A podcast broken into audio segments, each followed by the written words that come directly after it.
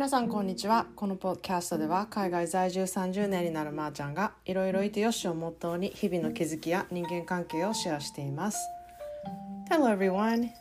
If you speak multiple different languages you will understand the word has a certain energy um, it carried cultures and sometimes you cannot translate one to the other and I absolutely love learning about the beauty of the words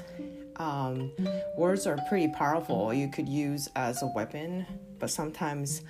it could heal other person as well. And seeing the words and hearing the words give different impressions too. And i want to educate myself not only be able to use those words to communicate but to connect with other people also there are tons of beautiful words out there that are also stylish and i want to be able to have those sense of style as well is it too much to ask 皆さんこんにちはいかがお過ごしでしょうかえっ、ー、とね朝はめっちゃ気持ちいい風がね吹いているのでお庭に出てねちょっとコーヒーを飲んだりとかしている日々があの続いていますまあ日中はめちゃくちゃ暑くなるんですけれどもであの私はねめちゃめちゃハンモックが好きであの時々ハンモックであの読書をしたりとかあの音楽聴いたりとかポッドキャスト聞いたりとかあのたまにお昼寝したりとかする時があります。あのなんか自然な感じでぶら下がっててこうちょっと揺れるっていう感じがめっちゃ居心地いいんですね。でそれって本当になんか精神状態にもいいらしいんですね。でオードリーが小さい頃もうまあ小さい頃って言ってもこうあの新成人の時ですよね。もう何をやっても泣く時期っていうのがあってでこうあの赤ちゃん用のベイビーブランコみたいなのがあるじゃないですか。なんかあの電池を入れてずっとこうゆらゆら揺れてるような感じの。あのねブランコで2週間ぐらい寝かせたことがあったんですよ。でこう、まあ、初めの一日ずっと一日中そこで揺れてないとこう泣くみたいなちょっと止まったらもう泣くみたいな感じだったんででなんか大丈夫かなと思って小児科の先生にあのずっとブランコに乗せていても大丈夫ですか？みたいなことを相談したらあの精神的にすごくいい状態だから全然なあのどれどんなに長くブランコに乗せても大丈夫だみたいなことを言ってたんですね。なのであのちゃんとベルトとかもついてるしあのま、まあ新生児なんで寝返りとかもしないんですけれども、まあ、あの安全性のためにそういうちゃんとあの寝かせてる状態でこうバックルみたいなのがあってこう安全になってるやつなんですね赤ちゃん用の。でそれの中にあのちゃんと安全でいる入れるんだったら夜中もずっと電池さえ続ければずっとゆらゆら寝かせ寝かせても大丈夫っていうことを聞いたんで本当に電池をねめっちゃ買いまくってあの2週間ぐらいそこで寝かせてたんですよ。でも本当に今思うとあのブランコなしでは私はきっと睡眠不足でめっちゃノイローゼになったと思うんですね。なのでなんかあのもし赤ちゃんがいる方でなんかすごい泣くねんけどおんぶに抱っこしないともう絶対泣いてるみたいな人はちょっとそのブランコみたいなのをちょっとあのリサーチしてあの買ってみて使ってみたらいいんじゃないかなって思います。あれは本当にあのあるのとないのと人生が変わるのであの私が一番あのおすすめしたいものだなって思っています。でねそんなでね今はねオードリーはハンモックが大好きであの水曜日はね学校がなくてこう宿題とか出されてる課題をね家でする日なんであの今日はねあの朝からハンモックでやっていました。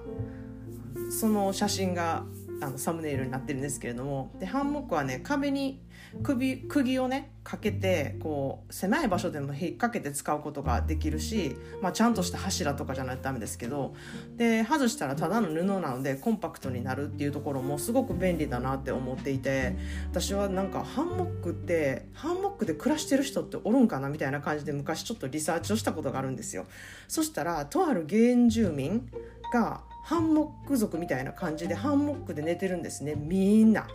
でこう家がでっかいテントみたいになっていて真ん中に大きな柱があってでそこにみんな釘を打ってあのハンモックをかけて外側に向けてこうハンモックをこうあの垂らしてるっていう感じなんですね。で1人1個ハンモックで寝るっていう文化でその人が亡くなったらそのハンモックの下にその人の体をねあの遺体を埋めるみたいなそんな風習があったんですよ。でへえって思いながら私は昔この住民にやったんかなとか思うくらいあのハンモックが大好きです。で、まあ、ハンモックもねものにはよるんですけれども結構あのちゃ素敵なやつでちゃんとしたものだったら全然高くなくってこう買えるところも嬉しいところだなって思っています。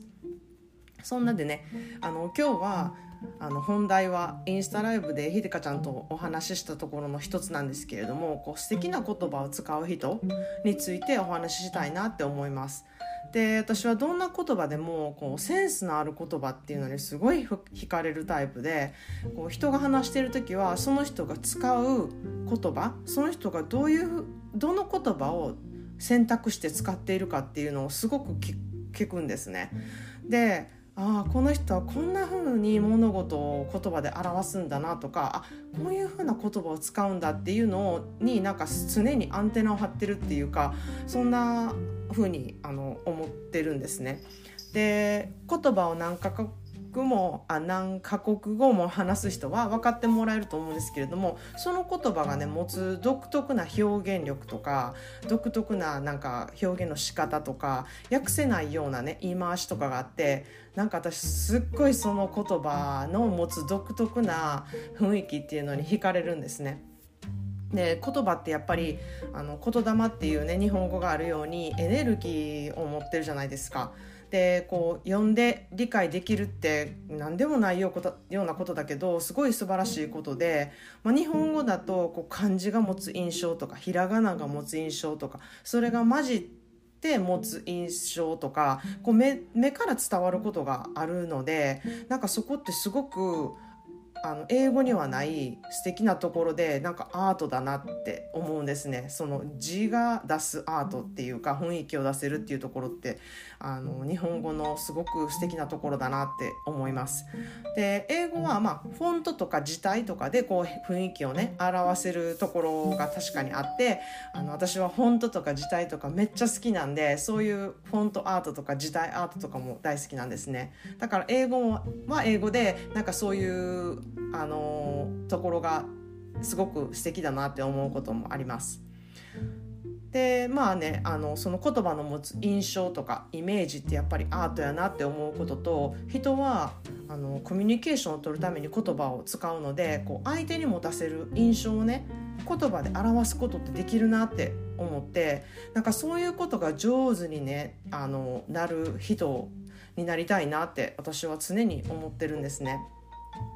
でこれはねインスタライブでもちょっとお話したんですけれども先日のねワインのミーティングで上司が使った言葉がめっちゃかっこよくってあのそれはねチームで同じみんな同じ方向でコミュニケーションができるようにこう同じページにいるっていう言い方をするんですね。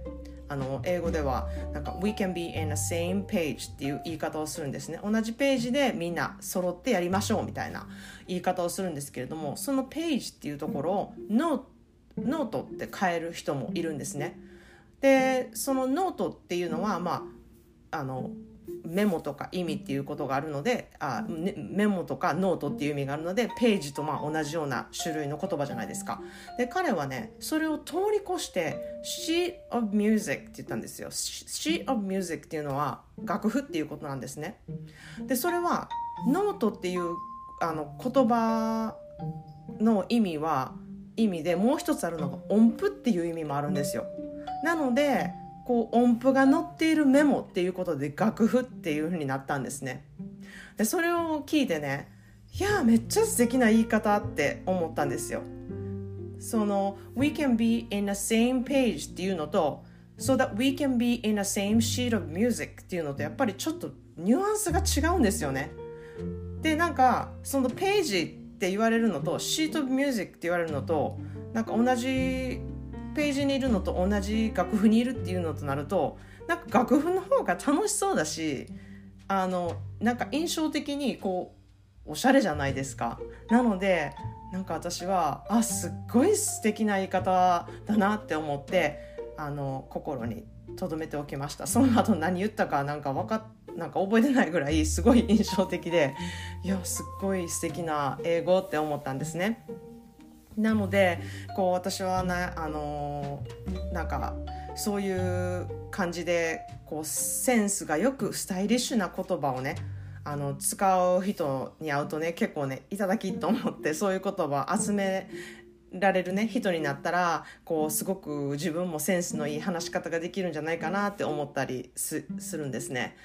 であのなのでなんかこう外国人の人とかが英語とか他の言葉を学ぶ上で、まあ、文法とかももちろん大事なんですけれどもこういう言い方をした方が相手にいい印象を与えるとかあのこういう言い方をした方があのよく扱ってくれるっていうそういう学び方そういう言葉の学び方ってめっちゃ大事だと思うんですよ。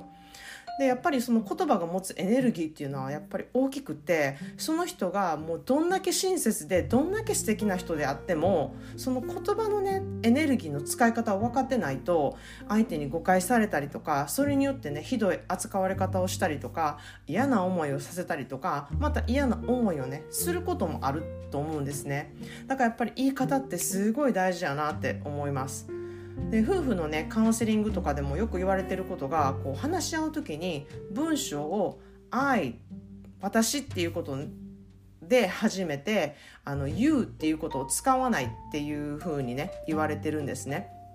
それは「You」を使うとこう責める言い方になるんですよ。だから「私」愛っていうことから始めると私はこう思うとか私はこういうふうに思ったんだっていう意思を伝えることができるそうなんですね。まあ、日本語ではちょっと難しいかもしれないんですけれどもなんであんたそんなことするんみたいなことを言うより私はこうしてほしかったとか私はこうしてもらえると思ったとかいう方があの確かに感じ取りが違うように思うんですね。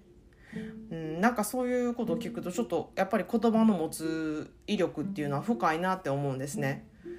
で少し前にあの「セックスアンドシティ」っていうドラマが流行ったんですけれどもご存知の人も多いと思うんですけれどももしね英語がねある程度話せたりとか英語を結構詳しく勉強してるっていう人はあのそのドラマをねすごく見てほしいと思うんですよ。センスのすごくいい言い回しが多い番組だなって思ったんですね。でぜひ英語の字幕をつけて英語で見てほしいんですね。で特にこうタイトルタイトルがすっごいセンスがいいなっていうものが多いです。でこう英語らしい表現を、あの上手に使ってあの英語をもじるっていうかなんかそういうちょっと高度なんですけれどもあのスタイリッシュだなってめちゃくちゃ思います、まあ、ドラマもねすごくおしゃれにあの飛んでる番組なんですけれどもあの言葉遣いもすっごいおしゃれだなっていつも見るたびに私は思います。で、まあ、流行っていたので見たことあると思うんですけれど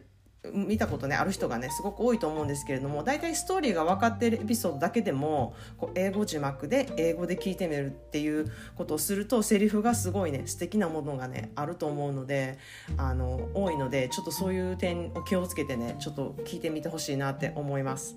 でちなみに私はね主人公のキャリーがめっちゃ苦手であのサマンサが一番大好きなんですね。まあちょっとサマンサのあのセクシャル的なことはちょっと共感できないんですけれどもこう一番人思いで自分っていう軸をちゃんと持っていてそれでいて相手の意見もちゃんと受け入れてこう人のことをジャッジしないっていう彼女のね温かみが私すごい大好きなんですね。でまあキャリーはちょっと私から見るとめっちゃ自己中で自分勝手な人だなってあの思うのでどっちか言うとちょっとイライラするんですねまあでもそういう人も、まあ、確かにいるよなって思うし自分もそういうとこあるよなって思ったりもするんですけれどもあのサマンサ見てて気持ちがいいですね。でまああの素敵な言葉がねあったらあの私は書き留めたりとかすることが多いのであのまたここでもねこのポッドキャストでも紹介していけたらって思ってるんですけれども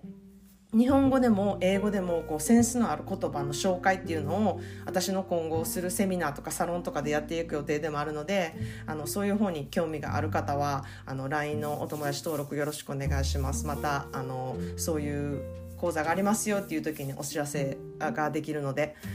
それでは皆さん今日も素敵な一日をお過ごしください。できれば使う言葉とか聞く言葉にちょっと今日は耳をね傾けて過ごしてみてください。もしかしたらいいエネルギーをいただけるかもしれないので。